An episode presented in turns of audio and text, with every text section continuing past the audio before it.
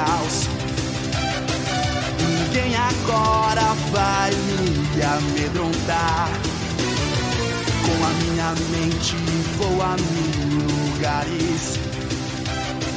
E a imaginação me dá forças pra voar. Sonhos desejamos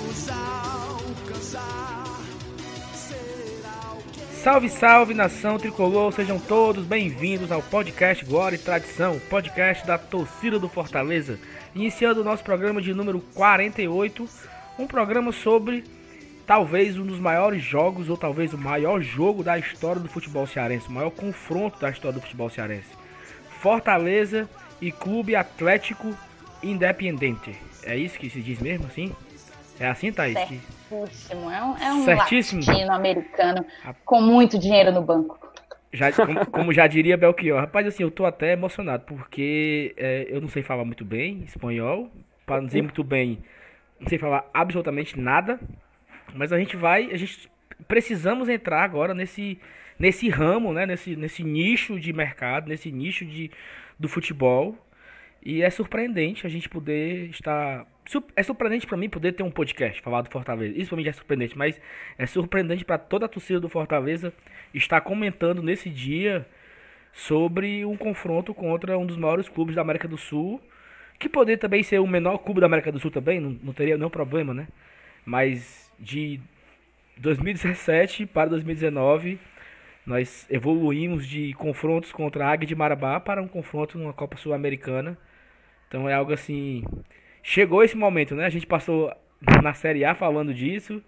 É, ah, quem sabe e tal. Só que chegou, é oficial. Nós estamos na Sul-Americana 2020, já temos, já temos um adversário definido.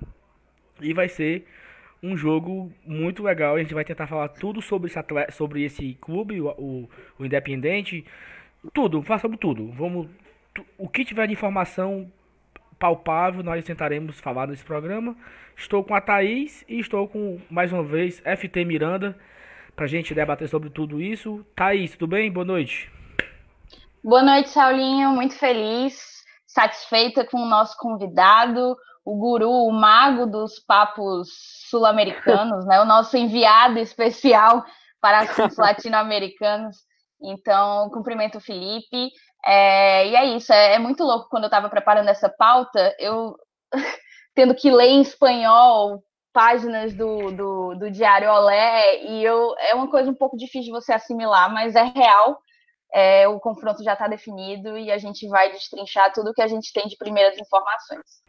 É isso. E a Thaís já falou também. Mais uma vez, FT Miranda. Eu quero, eu quero chamar o cara de Felipe, mas eu tenho que dizer que pela, pelo, pelo o nickname dele, né? E aí, cara, beleza? Pô, pô, Saulo, de novamente agradecer aqui o convite, aqui no Glória e Tradição, também a presença da Thaís. Cara, é isso aí. Vamos falar sobre Copa Sul-Americana, Fortaleza, Independiente, do que a gente puder esclarecer para os nossos ouvintes e espero que seja um ótimo programa. Show. Thaís, o cabo, o cabo tem jeito, não tem? Desenrolado. Jeito né? demais, desenrolado, eu tô até com medo, vai que ele toma o meu lugar. Eu acho que eu desisti. Vamos cancelar esse programa, cancela aí, aborta a É, missão. pois não é, rapaz. Que É- é isso? Alô, Emanuel e Elenilson, né? Rapaz, pois é, e aí, né? O jogo. O, o, o- a gente pode falar que 2020 se iniciou ontem, né? Com o sorteio pra Sul-Americana. Mas eu acho que não. Eu acho que. Assim, eu ouvi pessoas falando que o 2020 começou ontem com o sorteio. Mas eu acho que 2020 começou realmente a partir que o Fortaleza renovou com o Rogério. Já foi um programa que já. Temos um programa especial sobre o Rogério Senna, a renovação. Mas Se assim, você não ouviu, vá ouvir, foi o anterior. É o nosso programa anterior, de número 47. E assim, na minha cabeça tem aquelas coisas que você marca a memória, né? É, tipo assim, ah, naquele, naquele jogo eu tava na casa da minha tia comendo cuscuz com ovo. E quando saiu aquele, né? Você, coisa que você consegue guardar, assim. Eu acho que essa renovação do Rogério, como eu falei no programa anterior, vai ficar muito na minha memória, assim, o momento que a gente vivemos ali na, na, lá na 5 Elementos, né, Thais? Foi, eu tô repetindo isso de novo porque foi tão legal aquele momento e eu acho que reflete um pouco nisso aqui, que nosso 2020 começou ali. Né? Lá na, na, na Não, com certeza, Solinho. É, a gente estava lá com muita gente do próprio clube, né? Tinha de dirigente, a vice-presidente, a fisioterapeuta, tinha de tudo. E é, a gente estava no era o lançamento da Soy Louco por Ti Leon, não era? Eu não lembro como é o nome direito, é, é Soy Louco por Ti Leon, eu acho. Que, que, que, é, que, é, uma cerveja que faz referência à própria sul-americana, né? Então, assim, acho que tem tudo Exatamente, ver, né? porque, se eu não me engano, a, a Cinco Elementos ela já lançou aquela aguerrida. Eu já bebi alguns rótulos dela que eles vendem no Castelão. É, mas no caso era o lançamento da Suelo Curte Leon, inclusive muito boa, provei e reprovei, e ainda tô com a garrafinha aqui em casa para experimentar de novo. Experimentar não, né? Mostrar para os meus pais.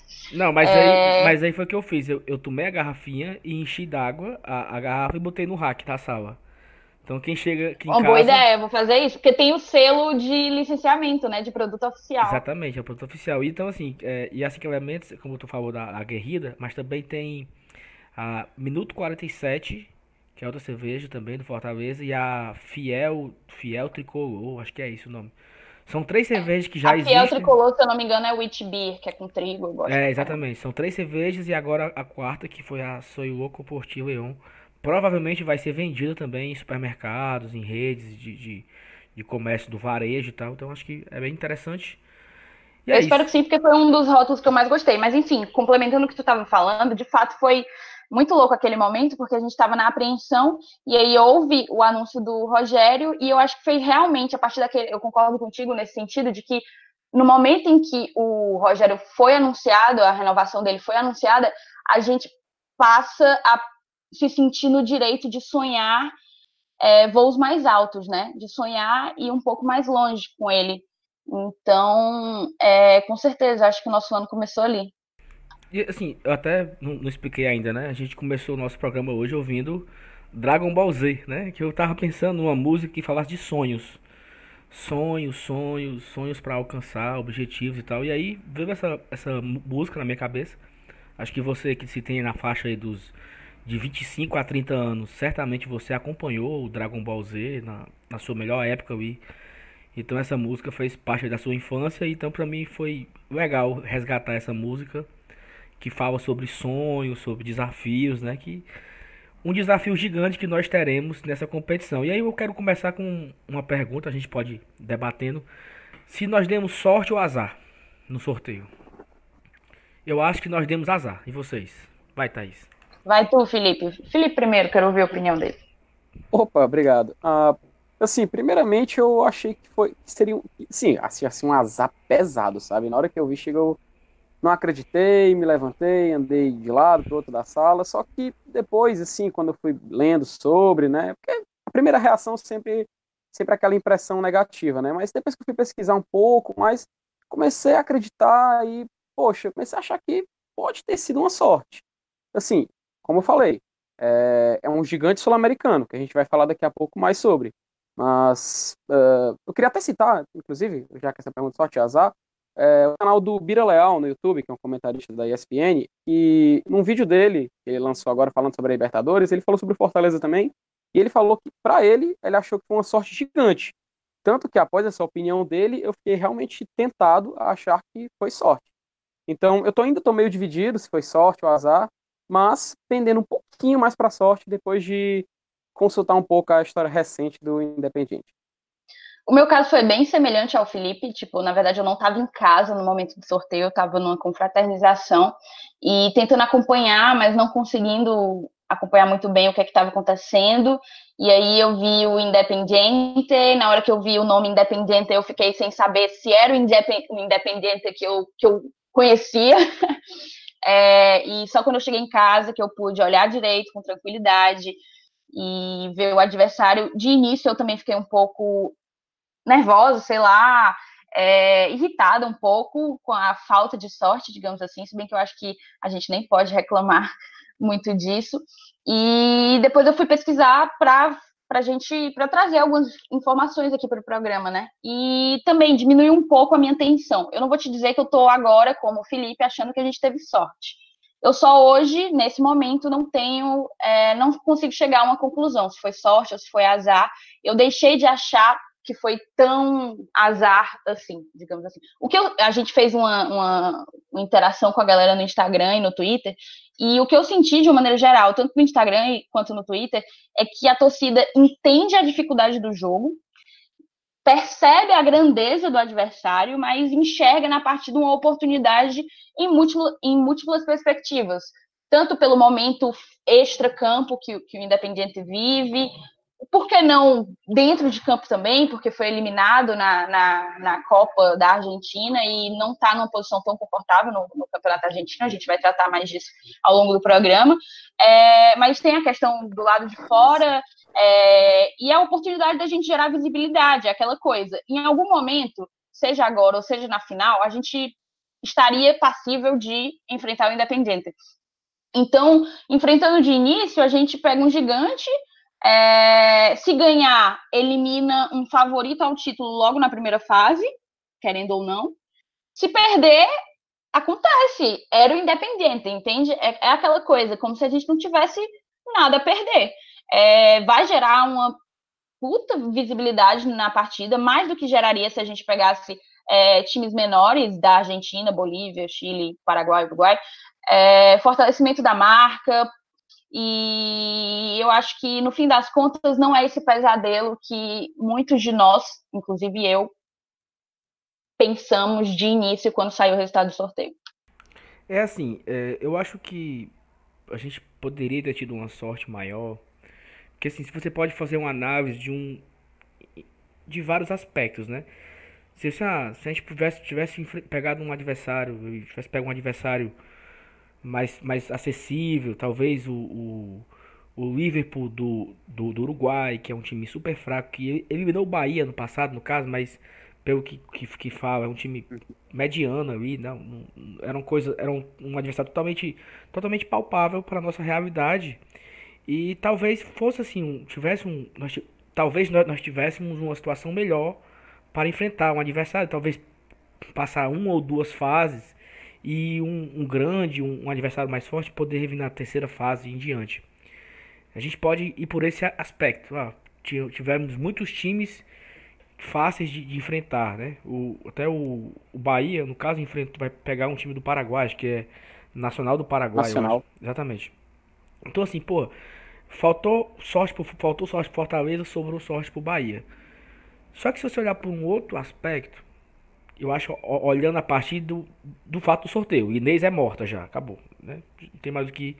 Não tem mais o que se lamentar. Mas assim, o nosso primeiro jogo em uma competição internacional, fora de casa, vai ser na casa de um dos adversários mais tradicionais da América do Sul. Então assim, é, fazendo uma, uma analogia bem barata, é, uma peça de teatro, quando ela vai estrear, ela pode estrear em qualquer canto, né? Mas se ela tiver a oportunidade de estrear assim numa, na Broadway, num grande teatro de São Paulo, num grande teatro do Rio de Janeiro, tem um, um sabor especial, né? Então acho que olhando por esse lado, assim, a nossa estreia, porque até porque o jogo é lá, então literalmente é a nossa estreia numa competição internacional, é num, num estádio tradicionalíssimo da América do Sul. Então, assim, que, que bom, né?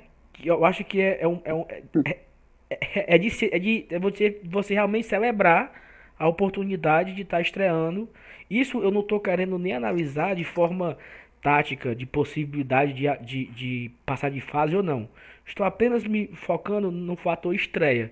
Porra, o quanto seria massa o Fortaleza estrear jogando na La Boboneira contra o Boca Juniors? Ah, Sal, mas ia perder. Talvez fosse perder.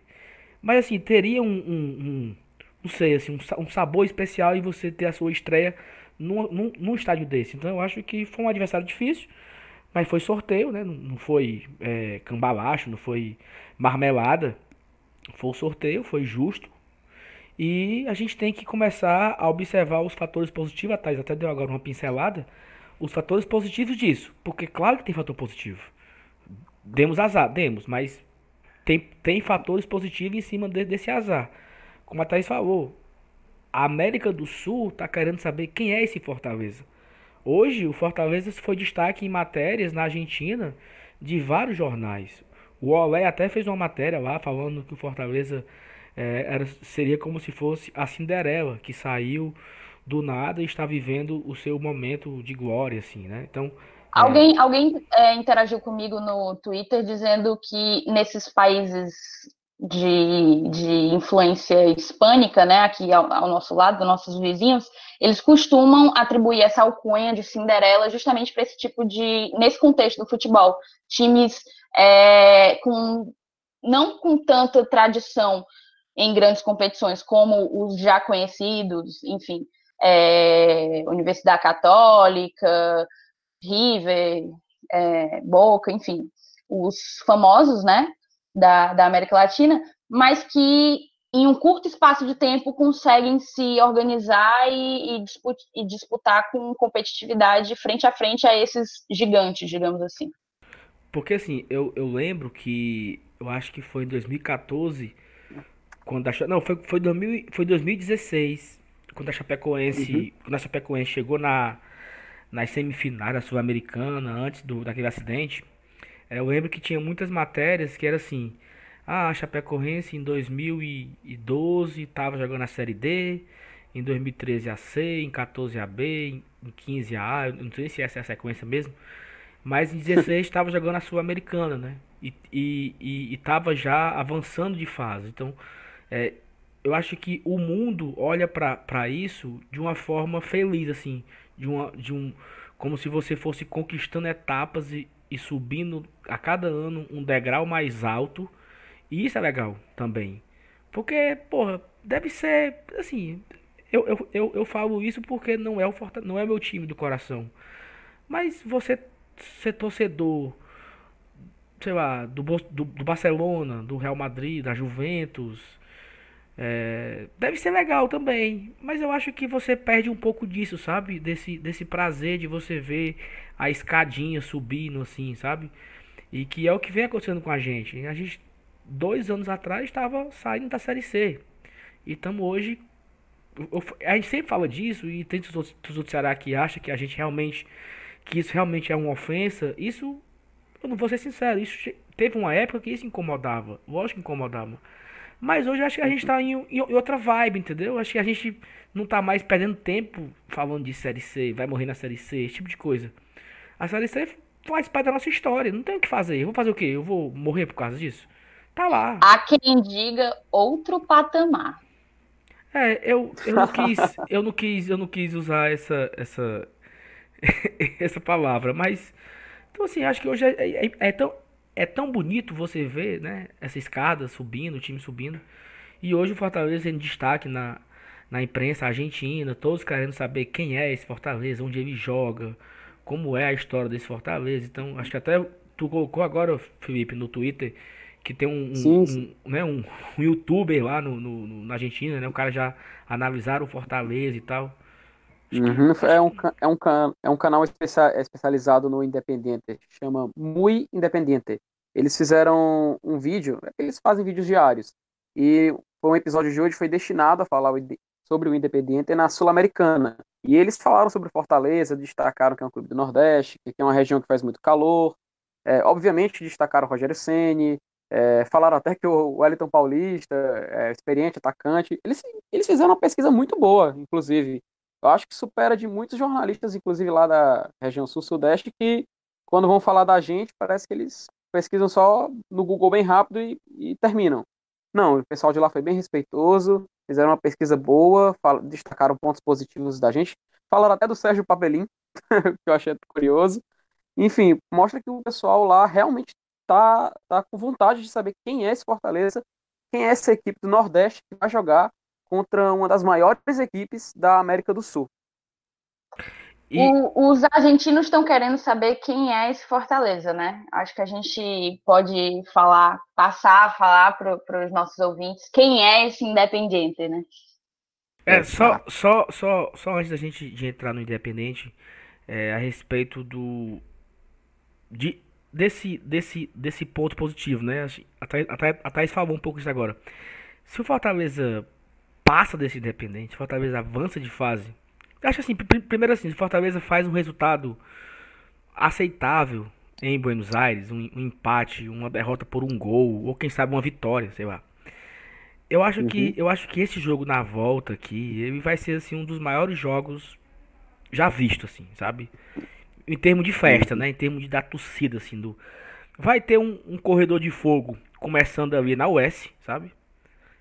Da US até a- o Castelão vai ter o, o corredor de fogo em cada poste vão botar um- alguém segurando um sinalizador assim, uma- deve ser algo assim absurdo que dificilmente vai sair da memória de quem tiver essa oportunidade de, de estar no estádio, né, nesse dia. Então, faça o sócio, meu filho, que o sócio vai ficar caro ano que vem. Então, você, você que não fez seu sócio ainda, corra, viu? Porque ano que vem vai ser um ano legal. Mas é isso, Thaís, como você falou, quem é esse, esse independente, né? Quem é esse bicho papão da América? O que é que vocês têm a falar aí? Vai, Thaís. Então, é, provavelmente o, o Felipe ele pode falar com mais propriedade, mas basicamente o Independiente ele é conhecido como o Rei de Copas, né? Justamente porque ele é o maior vencedor da Libertadores no continente sul-americano. Se eu não me engano, foram sete títulos.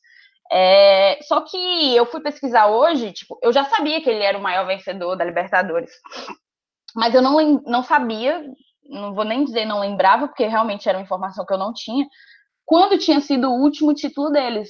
E eu acabei descobrindo que o último título deles na Libertadores ocorreu há 35 anos atrás, em 1984. Isso foi algo que me surpreendeu, porque é então um time tradicionalíssimo, com uma história muito vitoriosa, mas que há alguns anos não consegue converter essa tradição em títulos. Eles foram campeões da Sul-Americana agora, recentemente, em 2017, derrotando o Flamengo na final.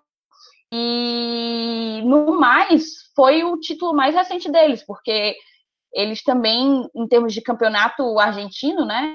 Vamos dizer, a Série A argentina, o equivalente à Série A na Argentina, eles ganharam pela última vez em, na temporada de 2002, 2003, há 17 anos. Uhum. Então, é mais ou menos isso. O Independente ele é um, um clube argentino tradicionalíssimo, mas que vem enfrentando dificuldades de conquistar títulos, né? De, de ter um êxito esportivo é, em campo, com exceção da Copa Sul-Americana. Mas conta aí para mim, Felipe, quem é o Independente? Pois bem, simplificando, né, Independiente, ou Clube Atlético Independiente, ele é um clube de Avellaneda, que é uma cidade que fica na região metropolitana de Buenos Aires, ali na Grande Buenos Aires, e o maior destaque da cidade, em, em tese, são os seus dois clubes de futebol, o Racing e o Independiente. É, vale ressaltar que na Felipe, Argentina, Felipe, eles... Felipe, só, só uma dúvida, é como se fosse assim Maracanãú, né? Mais ou menos, né? É, tipo assim, é, pelo, pelo mapa, você vê que a Avellaneda é uma, é uma região ali que é praticamente Buenos Aires, sabe? Você. É, é, é, é uma região metropolitana. Não- acho que não tem como definir melhor. É, sim, tá certo. Ah. Sim. Aí sim, continuando. Ah, na Argentina, eles existem os cinco grandes do futebol argentino, que é semelhante ao que o pessoal tenta pintar aqui como o G12, entende? Que são é, o Boca Juniors, o River Plate, o São Lourenço, o Racing e o Independiente. É, ele foi fundado em 1 de janeiro de 1905, ou seja, 1 de janeiro, igual o nosso amigo nordestino também na Sul-Americana, o Bahia. Ou seja, ele tem 114 anos, vai fazer agora, no dia 1 115. É, como a Thaís já falou, é um time histórico que já ganhou sete vezes a Libertadores, porém a última vez foi em 1984. É, porém, tem uma explicação para esse tanto de títulos da- do Independiente. Porque, assim, é, antigamente na Libertadores, o atual campeão ele já entrava numa fase bastante avançada do torneio, entende? Por exemplo, é, quatro vezes, por quatro oportunidades, o Independiente entrou na Libertadores já na fase semifinal. Por isso, o time tem tantos títulos, que foram em 64, 65, aí vem essa sequência, onde ele entrou várias vezes bem adiantado no torneio, que foi é, em 7-2, quando ele foi campeão normalmente, aí 7-3, 7-4, 7-5, e na última vez, como a Thaís falou, em 1984. É um time também que já foi duas vezes campeão mundial, que na época era torneio intercontinental, em 1973 contra a Juventus e em 1984 contra o Liverpool. Vale ressaltar que quando ele enfren- enfrentou a Juventus, a Juventus não era o campeão europeu da época, era o Ajax. mas ele participou porque o Ajax preferiu não disputar o Mundial. É, continuando, entre outros títulos, já que afinal o próprio clube se nomeia o Rei de Copas, ele também foi duas vezes campeão da Copa Sul-Americana. Como a Thaís já falou, em 2017, na última vez, quando venceu o Flamengo na final, e em 2010, quando derrotou o Goiás na final. Inclusive, essa final foi bastante polêmica. Até hoje, torcedores do Goiás é, ficam loucos só de lembrar, irritados, porque, de acordo com eles, o, o jogo da volta, que foi em Avejaneda, foi bastante polêmico. Enfim, aí já é assunto para outro podcast. ah, continuando, é, como o estádio deles, o estádio onde Fortaleza vai fazer a estreia, é o Estádio Libertadores da América. Porém, esse estádio ganhou esse nome somente em 2007, porque antes ele se chamava o La Doble Viseira. Ele foi reformado, né, remodelado em 2009, e hoje ele possui uma capacidade para cerca de 50 mil torcedores.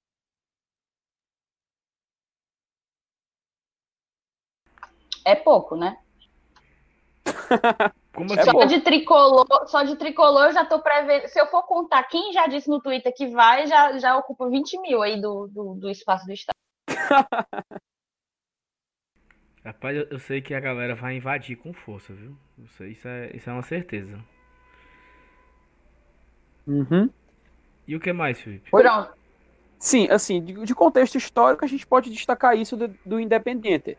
Porém, a história recente do clube é, bast- é um contraste bastante curioso, Mas assim, se a mas gente assim, comparar. pra, pra, pra, pra gente ficar um pouco no, no passado ainda na história, porque o bicho papão é a história, né? Não é muito bem o. Se bem que em 2017, né? é, ele ganhou recentemente, há dois anos atrás, um título em cima do Flamengo do Maracanã. Mas Uhum. assim, é, antes desse título do Flamengo, ele tinha vencido em 2010 o Goiás, né? Não é assim? Isso. E antes do Goiás, tinha sido lá para os anos 80, né? Então, assim, é, é um- é um time que vive a sua história, mas teve aí um, um hiato dos anos 80 para 2010 e 2010 Uhum. para 2017. Então, assim, é, nem Fazendo analogia, é um time que. Ah, não, eu vou desistir da minha analogia porque é até um desrespeito com o Independente. Deixa lá, deixa quieto, deixa quieto. Não, porque eu ia dizer Rapaz. que o Independente, ele vive de títulos assim, que aconteceram muito atrás, né? Muito, muito no passado. Parece até o meu rival, que fica falando de um penta que não existe, mas que supostamente ocorreu na década de 20, sei lá. Então, é um pouco complicado você encarar um independente como um gigante, um bicho papão, não vou nem dizer gigante, porque a falta de títulos não torna ele um time menor. Mas um bicho papão, quando na realidade a época de glória dele já tem alguns anos, já ficou para trás. porque, né? por- porque assim, é como se é como se agora, mas assim, eu acho que história é história, taça é taça, certo? Não, não tô querendo desmerecer isso, mas assim, o Santos é tricampeão da Libertadores, né? Mas aí foi vencer o te- a sua terceira terceira taça agora um dia desse, em 2011, eu acho, da era Neymar. E a- Uhum. o último título era anos 60, né? Era Pelé. Pelézão.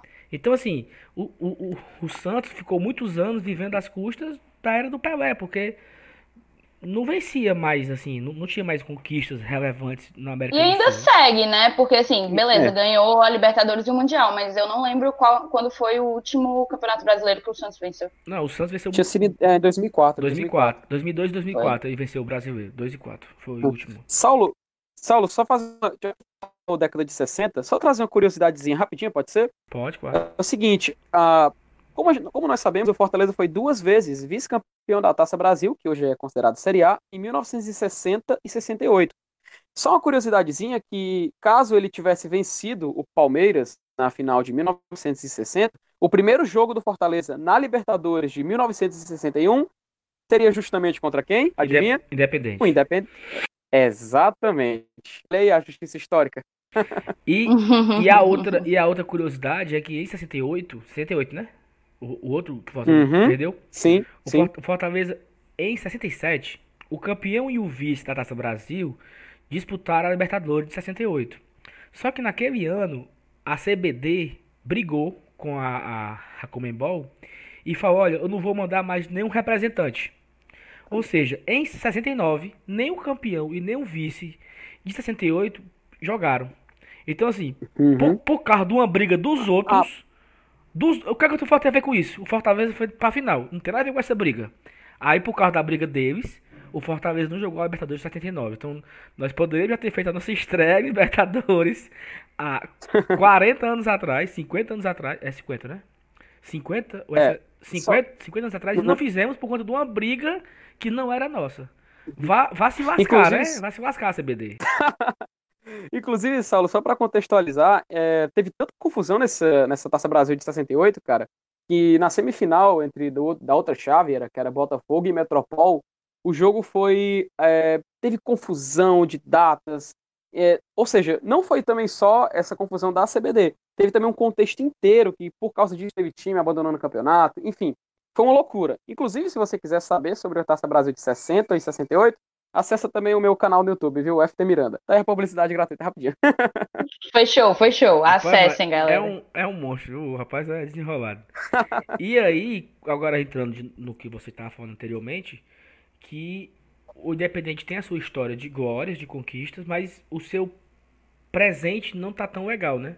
É, a gente sabe que ele não fez uma boa campanha no campeonato argentino, ele não fez uma boa campanha na Copa da Argentina, porque assim, para quem não, não sabe, para quem está ouvindo nosso podcast, se a gente comparar o nosso futebol brasileiro, se você acha o futebol brasileiro desorganizado, bagunçado, o argentino o negócio é meio, é, é meio escroto. Primeiro que lá eles não têm estadual, não tem Copa do Nordeste, né? Eles só têm Uhum. é, a, a Liga, que é como se fosse o nosso brasileiro. Eles têm a Copa, a Copa da Argentina, que é como se fosse a nossa Copa do Brasil. Só que eles têm torneio de verão, né? Assim, vai, você sabe mais do que eu, filho. Isso. Torneio de verão, eles têm a Supercopa da Liga. E É, tem a, a Copa da Superliga. Copa da Superliga, só, só as palavras. E tem a, a- e tem um- um- uma, uma outra Copa que é pega os campeões dos campeões pra fazer para saber quem é o campeãozão, né? Um negócio assim. Então assim, eles têm umas cinco competições e você não sabe muito bem quem foi quem foi que ganhou. Só para só para contextualizar, o atual campeão argentino é rival do Independente, que foi o Racing, né? Isso. E quem venceu a Copa, eu acho que foi o Tigres, eu acho. Não tô. Isso, o Tigre. Tá vendo como você é mais ou menos também? Eu não sou tão abastado. e aí, o, o Racing também venceu essa Copa que é como se fosse a, a Supercopa. Como é que é o nome aqui? aqui, aqui É o tiroteima, é o É. tiroteima. Aí quem ganhou também foi o Racing, né? Só que o Independente ficou em 15 do, do, do campeonato argentino lá, do- dos, dos pontos corridos lá e tal. E tá numa crise desgraçada financeira. Ei, mas calma aí, não acabou não. Ele tá na 15ª posição, mas o campeonato ainda tá em andamento, ele tá só interrompido. Ah, então, então peraí. O, Uhum. Racing, o Racing já ganhou porque não pega mais, é assim? E já acabou? Não, o Racing ganhou a temporada 2018-2019. Isso. Menino, ainda tem isso. Isso, eles são tipo o campeonato europeu, querido, são amor de, chiquérrimos. pelo É. amor de Deus. Vai, vocês aí, eu- vai. Não, só para contextualizar, é, a Argentina eles seguem o calendário europeu, como a Thaís falou, com os jogos entre agosto de um ano até, o mar, até março do ano seguinte. E trazendo rapidinho informação, como tu já adiantou, Saulo, no Campeonato Argentino de 2018 e 19, o Independiente terminou em sétimo colocado. É, na Copa Sul-Americana que ele participou, ele caiu pro Independiente del Valle, que foi o campeão nas quartas de final. É, na Copa da Argentina, ele também caiu nas quartas de final, o Lanús. E na Copa da Superliga, que é uma Copa só entre os clubes que disputam o campeonato argentino, o que é a Superliga Argentina, que é a primeira divisão, ele caiu na primeira fase, para o Argentinos Júniors. Pois é, é, o que eu pude apurar é que justamente até ele ser eliminado o, do, da Copa da Argentina, que foi pro Lanús, né, que você falou, o treinador deles, inclusive, era aquele Becacete, eu não sei como é que chama o nome daquele cara, é, que está sendo sondado por vários clubes brasileiros, ou seja, eles tinham um técnico que está sendo bastante assediado, né, digamos assim, e foram eliminados, isso, isso acabou é, incorrendo na, na demissão, no pedido de demissão, na verdade foi um comum acordo, pelo que eu pude acompanhar, do Becacete. Eu acho que é esse nome, né, Felipe? Uhum. Assim, é, isso mesmo. Assim, vou ah, trazendo, vou aproveitar o gancho para trazer um- as informações sobre como ele está atualmente. Como tu adiantou, Thaís, em outubro, né, o Becatich ele pediu demissão e ele só tinha quatro meses no cargo. Inclusive, atualmente o técnico é o Fernando Beron, que já Que é era funcionário até onde eu sei, né? Pois é.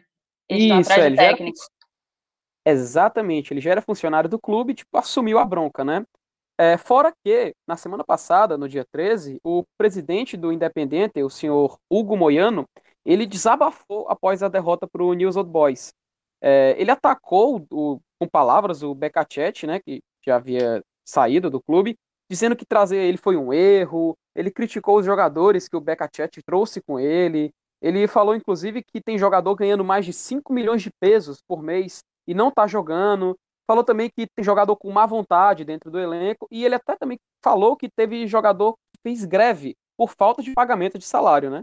Então você vê como que tá a bronca por O lá. clima tá, o clima tá péssimo, tá bem hostil.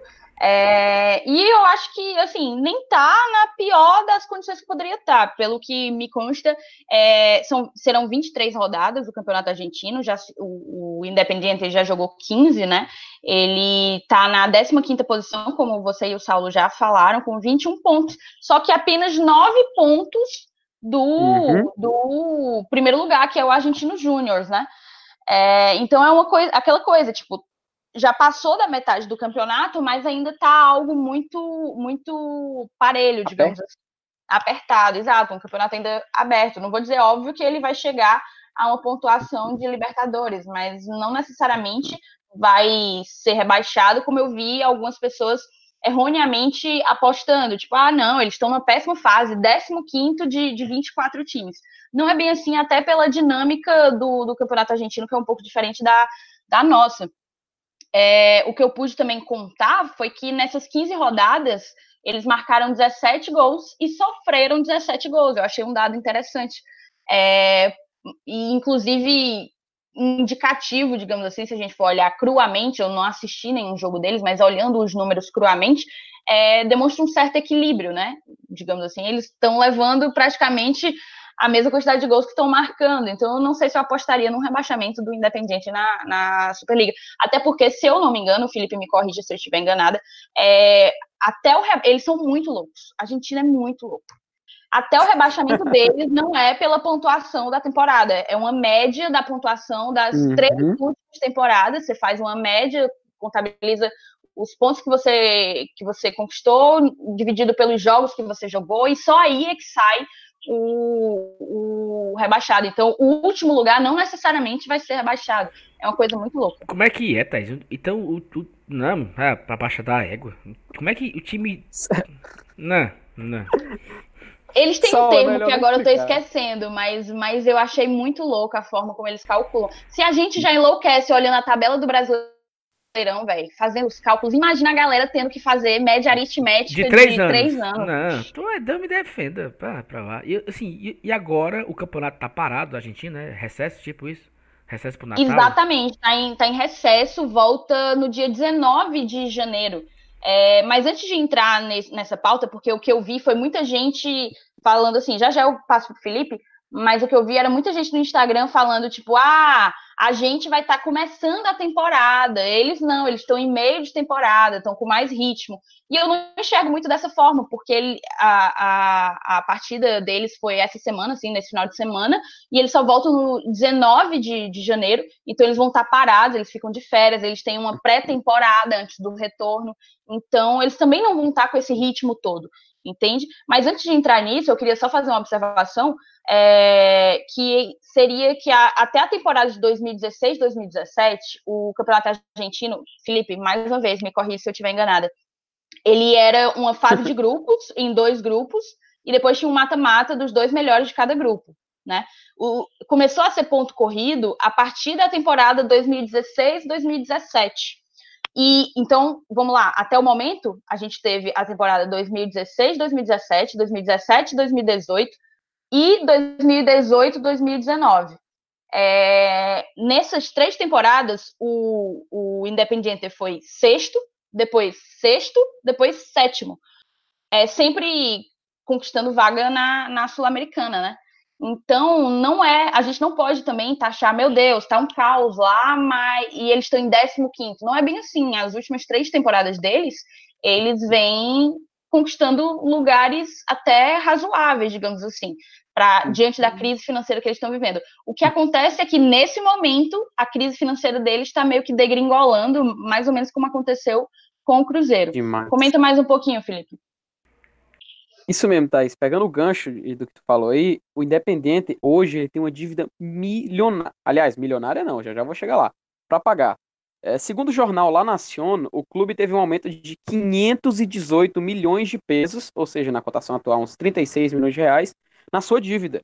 É, esse jornal, inclusive, atribuiu essa queda de nível do clube devido à desvalorização do peso e os maus resultados em campo. Inclusive, o Independente está tentando negociar alguns jogadores da sua folha para poder aliviar as contas do clube. É, no total, se estima que o passivo do clube ultrapasse a casa de 1 bilhão de pesos, que seria aproximadamente 80 milhões de reais. Isso só de, de, de passivo. E tem mais, viu? Olha o drama. Vou trazer aqui uma notícia do mês passado para vocês. É, além desses salários atrasados, o clube pode até perder pontos no Campeonato Argentino por causa de dívidas e processos na FIFA por conta de calotes na compra de jogadores. Alô, Cruzeiro! Assim, só para. Uma porrada só, no Cruzeiro de graça. Vocês entenderem. O Cruzeiro aconteceu do mesmo jeito, né? Se eu não me engano, eles estão pendentes aí de perder pontuação. Provavelmente vão perder na Série B por causa da mesma coisa, né? Calote. Exatamente. E, e pegando o gancho já também, continuando, é, sabe o que agra agravou essa situação?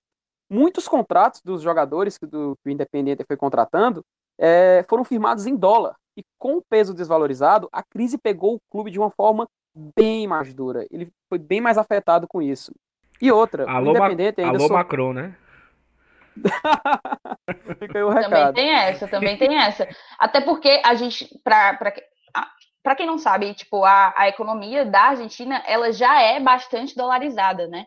Então, ela Uhum. já é muito dependente do câmbio do dólar. A partir do momento em que você passa a firmar os seus contratos com a moeda em dólar, você está completamente é, sujeito à mercê da, da política cambial, seja do seu país ou até mesmo a política cambial dos Estados Unidos, é, que interfere nisso. Então, é, é aquela coisa, você tá sem, sem. Você não tem controle nenhum.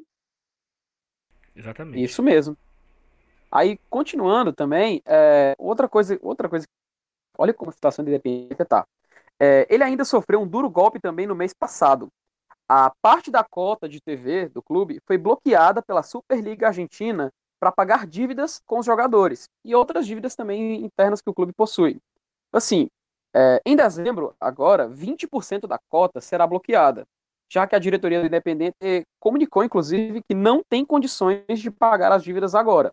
Não pagando, em janeiro, 30% vai ser bloqueado. E se em fevereiro, mês do confronto com Fortaleza, as dívidas não forem regularizadas, o Independente pode perder pontos de forma definitiva na tabela do Campeonato Argentino. Ou seja, são cotas de TV bloqueada, são dívidas com clubes estrangeiros, é ex-dirigente que deu calote no clube, são ações na FIFA e o passivo de mais de um bilhão de pesos. Ou seja, esse time pode até ser um bicho-papão, mas é uma bomba relógio, cara. É uma bomba relógio. Então a gente pode certamente afirmar que o Independente é para a Argentina o que o Cruzeiro está sendo no Brasil. Isso, exatamente. Eu enxergo isso, né? bem dessa forma também. Sim. Então, assim, se, se a gente usar, usar essa analogia com o Cruzeiro, a gente pode, como você falou, uma bomba relógio que a qualquer momento ela pode explodir e que ela exploda aqui no Castelão, com 50 mil presentes, né? Todo mundo vamos. Cara, se foi. Aham, se foi eliminado pelo Fortaleza, viu? A crise ela vai pegar pesado, cara. Saulinho, só fazendo mais um adendo sobre é, a questão dentro de campo ainda, a gente está numa pegada extra-campo, mas Uhum. fazendo uma retomada dentro de campo ainda, é, eu queria falar justamente que a gente, a, a gente já mencionou, né?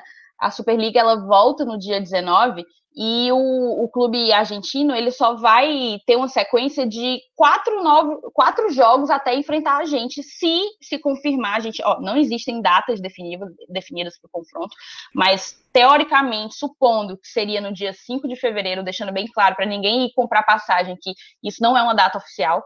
é, se ocorrer realmente no dia 5 de fevereiro, o Independente só vai ter quatro jogos até lá e vai estar com um novo técnico. Né? E provavelmente, como o próprio Felipe já falou, um, talvez um novo elenco, assim, um, um elenco renovado, tanto, tanto por jogadores que vão precisar sair para gerar caixa no clube, como jogadores que vão precisar chegar para substituí-los, né? Então, não é tão ritmo, não, não é um time que está em tanto ritmo, assim. É, a gente, por outro lado, vai ter apenas dois jogos antes, que são dois jogos pela Copa do Nordeste. E pesquisando hoje, fazendo a nossa pauta, eu vi uma curiosidade interessantíssima, interessantíssima. O jogo, se o primeiro jogo, a primeira partida, for no dia 5 de fevereiro, o jogo antes da gente, antes, imediatamente antes de pegar a gente, o Independiente joga contra o Racing, o seu principal rival. Oh quatro dias antes do jogo de ida, se a data for confirmada no dia 5 de fevereiro. Nós também pegaremos Nós o Ceará. Pegaremos quatro o dias Ceará, é. nosso rival, quatro dias antes do jogo decisivo. Eu achei uma curiosidade Meu muito Deus. interessante. Ou seja, são dois times que vão pegar seus maiores rivais quatro dias antes de um jogo decisivo que tenhamos, que vençamos no clássico para chegar lá com moral e acabar com os sonhos dos argentinos, né? Só tem uma diferença aí, que o Fortaleza vai jogar o clássico e vai ter que fazer uma viagem aí de alguns quilômetros, algumas horas para chegar lá. O Independente vai pegar o Racing, sendo em casa, no estádio dele ou no estádio do Racing, ele vai andar assim 400 metros de distância, que é a distância de um estádio para o outro. então ele né, não tem o desgaste. Não, é, a diferença é essa. Mas a gente, por exemplo, beleza, isso aí conta o desgaste da viagem, mas como eu tô falando, vai mudar jogador, vai mudar técnico, e a gente tem a sorte, e eu não é sorte, por sorte, escute planejamento. A gente tem o planejamento de que praticamente quase todos os nossos titulares permaneceram né? Com exceção do segundo zagueiro, que a gente está vendo ainda aí se o Jackson vai ficar, aparentemente vai ficar. É, a, a, a, os jornais estavam noticiando que ele tinha se despedido, eu não vi nada, nada nesse sentido, mas o Paulão também é de interesse do Rogério Ceni. É, mas tirando esse segundo zagueiro, digamos assim, e o Edinho e o André Luiz, a gente vai com todos os nossos titulares e o nosso mesmo técnico. Então a gente já tem, digamos assim, um padrão de jogo mínimo para usar na partida, apesar de estar vindo de uma pré-temporada. Eles vão estar com muito mais alteração, com um novo técnico, com uma nova mentalidade entrando nisso, a gente não tem nem como avaliar, porque eu vi algumas pessoas no Instagram e no, e no Twitter pedindo como é que joga o, o Independente. Primeiro que eu acho um pouco uhum. cedo, porque realmente eles estão com o interino e o, o, a diretoria do Independente está atrás desse técnico para assumir o time no restante da temporada. Então, obviamente, pode ser que mude essa filosofia de jogo. Mas o Independente vinha jogando em um time um pouco ofensivo, um 4-2-3-1, é um time ofensivo, querendo ou não, e tinha, eu dei uma olhada nos principais jogadores dele, e pelo que eu pude olhar de scout, é, os principais são Silvio Romero, que é o centroavante, e Jorge Figal, que é o zagueiro. O Silvio Romero, ele é um centroavante que fez nove gols em 12 jogos, eu fiquei um pouco chocada com essa marca. É, vai, se ele permanecer no, no, time, eu imagino que vai, é, vai demandar a nossa atenção. E o Jorge Figal também me uhum. surpreendeu por ser um zagueiro que chega muito bem ao ataque. Ele tem até o momento com 14 jogos, um gol e duas assistências, né? Mas o, o uhum. falando do Jorge Figal, é, o Felipe comentou que alguns jogadores vão ter que ser vendidos, é, e eu vi realmente no, no jornal La Nación que entre os jogadores que poderiam ser negociados estavam Martim Campanha, que era o goleiro, Alan Franco, que é zagueiro, é, Jorge Figal, que também é zagueiro, Martim Benítez, que é atacante, e Cecílio Domingues, que é meia e atacante. O que me chamou a atenção é que os cinco jogadores que eu acabei de mencionar e que estão passíveis de ser negociados são titulares. Eu fiquei um pouco chocada, porque se, é, pelo que me consta, a única transferência que está assim muito próxima de ocorrer é a do, do goleiro, do Martim Campanha, que é o capitão da equipe. Mas se as outras forem ocorrendo, se as outras forem ocorrendo, é, o Independente está em vias de se livrar de cinco titulares. Isso me chamou a atenção e, e é até um pouco preocupante para a torcida deles. Para mim, não, estou satisfeitíssima. Perfeito. Eu acho que depois disso aí a gente já fica tranquilo, né? De alguma uhum. forma, porque tanto como o Felipe contou, vem mal fora de campo e fora de campo tem um impacto diretamente dentro de campo, porque vai ter que se desfazer de titulares para diminuir a folha, para tentar negociar as dívidas que ele tem com os próprios atletas. Né? Então, ele está num, num, processo de, de, mudança e sem ter grana para mudar. Isso, isso pra gente é uma coisa boa, assim, é uma esperança pra gente. Mas como a Thaís falou, uhum. é difícil fazer qualquer análise. Nós estamos falando de algo que vai ocorrer no mínimo, no mínimo daqui a 45 dias, 50 dias. E tudo pode mudar tanto para eles quanto para nós. A gente pode vender jogadores dos titulares ou pode chegar novos jogadores que com certeza vão chegar reforços para para brigar pela titularidade com o nosso titular que nós temos, como a Thaís destacou, é, se a gente substituir aí Edinho por Ederson e Paulão por Jackson, nós temos o mesmo time praticamente que encerrou a Série A já garantido no primeiro jogo da Copa do Nordeste, 25 de janeiro, Fortaleza e Vitória, se eu não estou enganado. E a nossa sequência é Vitória, o clássico e o jogo contra o Independente, praticamente é isso. Eu não sei se vai ter jogo do Campeonato Cearense nesse meio, porque a tabela do Cearense não saiu ainda. Nós só vamos jogar a segunda fase, né? Eu não sei exatamente quando é que vai ser, mas dois jogos da Copa do Nordeste é Vitória e o Clássico e o jogo, se for dia 5, né? Como a Thaís também destacou, que até essa gravação a data não saiu ainda. Então você pode já estar ouvindo esse programa já com a data em mente. E você e a data não ser dia 5, ser outro dia, ser no dia 12 e tal. Então você nos perdoe porque a gente está ainda aqui se baseando apenas pelo que saiu na, na imprensa, que pode ser que seja dia 5. Mas eu acho que é isso. Mais alguma coisa a destacar sobre esse bicho papão que tá meio brocochó ou a gente pode passar adiante? Como já diria o nosso queridíssimo Alan Neto. Gostou, Felipe? Da referência, Felipe? Rapaz, é claro que eu gostei. Poxa, o Trem Bala é um dos ícones da TV cearense. só aproveitando, só aproveitando, Saulo, também pegar o gancho que a Thaís deixou dos jogadores, só destacar aqui alguns. Como ela falou, o Martim Campanha, né, o goleiro, que é um ótimo goleiro uruguaio de 30 anos, que o presidente do clube está tentando negociar. O zagueiro Alan Franco, também, de, de 23 anos, que ele só jogou no Independente a carreira dele inteira. É um zagueiro destro com boa marcação. O Pablo Pérez, de 34 anos, experiente, que já jogou na seleção argentina, é, inclusive na época do Sampaoli. Ele tinha sido até especulado no Santos no começo desse ano. É, tem boa visão de jogo e controle de bola. É um jogador muito físico, então tem que ter cuidado com ele, que é daquele, é daquele tipo de argentino que a gente tem que ficar de olho.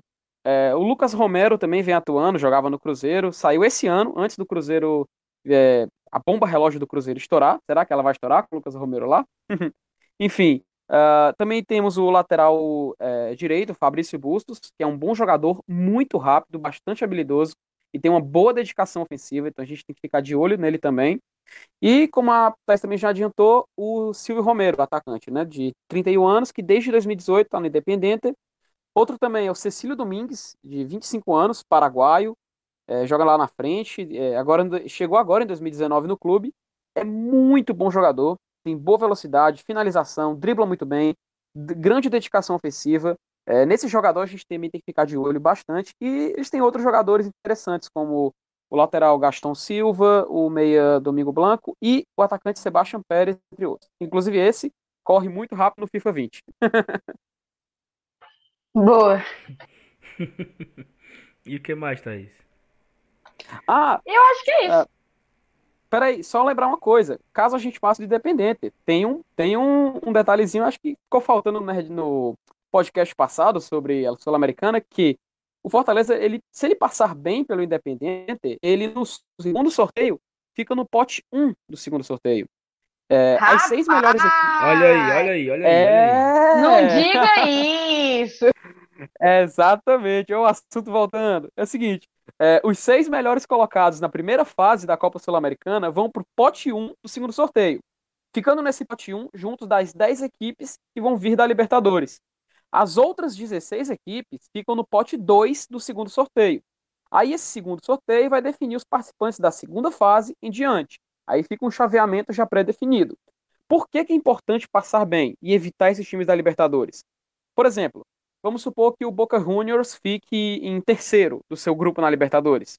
E o Fortaleza passe pelo Independente, mas não passe bem, vamos supor, sei lá, com dois empates, porque tem gol fora, ou então ganha um jogo e empatou outro, enfim. Fortaleza ficando no pote 2 e o Boca Juniors no pote 1, obviamente, esse confronto pode acontecer. Então, fica, imagina o caminho do Fortaleza, independente na primeira fase e, por exemplo, um Boca Juniors já na segunda. Cara, Copa Sul-Americana pesadíssimo pro Fortaleza, né? É, eu não gosto, não. Não gosto assim, não. não me É apetece. pesado.